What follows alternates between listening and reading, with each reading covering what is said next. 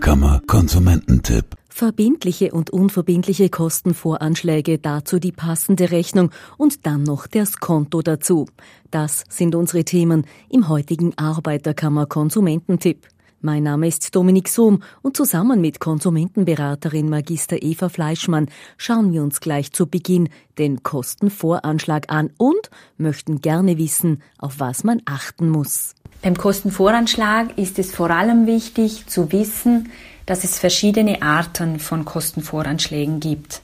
Der Unterschied steckt im Detail, daher sollte der Kostenvoranschlag ganz genau unter die Lupe genommen werden.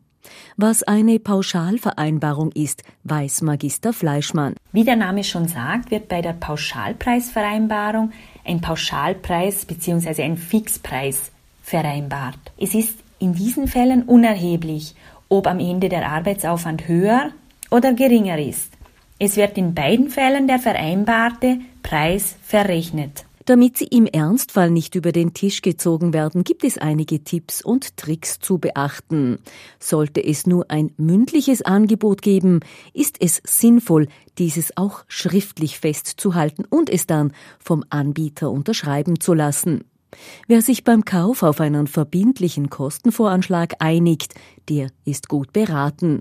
Beim verbindlichen Kostenvoranschlag darf der Unternehmer nicht mehr verlangen als veranschlagt auch wenn er mehr Aufwand hat. Sollte er aber weniger Aufwand haben, muss er die Rechnung für den Konsumenten entsprechend anpassen. Ab wann wir von einem verbindlichen Kostenvoranschlag sprechen, erklärt Konsumentenberaterin Magister Fleischmann so. Verbindlich ist ein Kostenvoranschlag dann, wenn er nicht ausdrücklich als unverbindlich bezeichnet wird und keine circa oder etwa Angaben enthält. Es gibt aber auch einen unverbindlichen Kostenvoranschlag. In diesen Fällen werden die Kostenvoranschläge auch meist als unverbindlich bezeichnet oder sie enthalten Schätzpreise oder Zusätze wie etwa Abrechnung nach Bedarf oder nach Naturmaßen. In diesen Fällen darf der Unternehmer, wenn es sich nicht vermeiden lässt, den veranschlagten Preis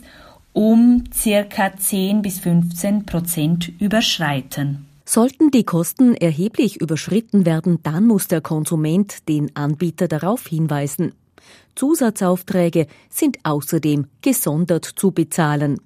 Es empfiehlt sich auch hier, einen Kostenvoranschlag anzubieten. Wenn die Arbeit fast fertig ausgeführt ist, dann folgt die Rechnung und jetzt muss der Konsument bezahlen.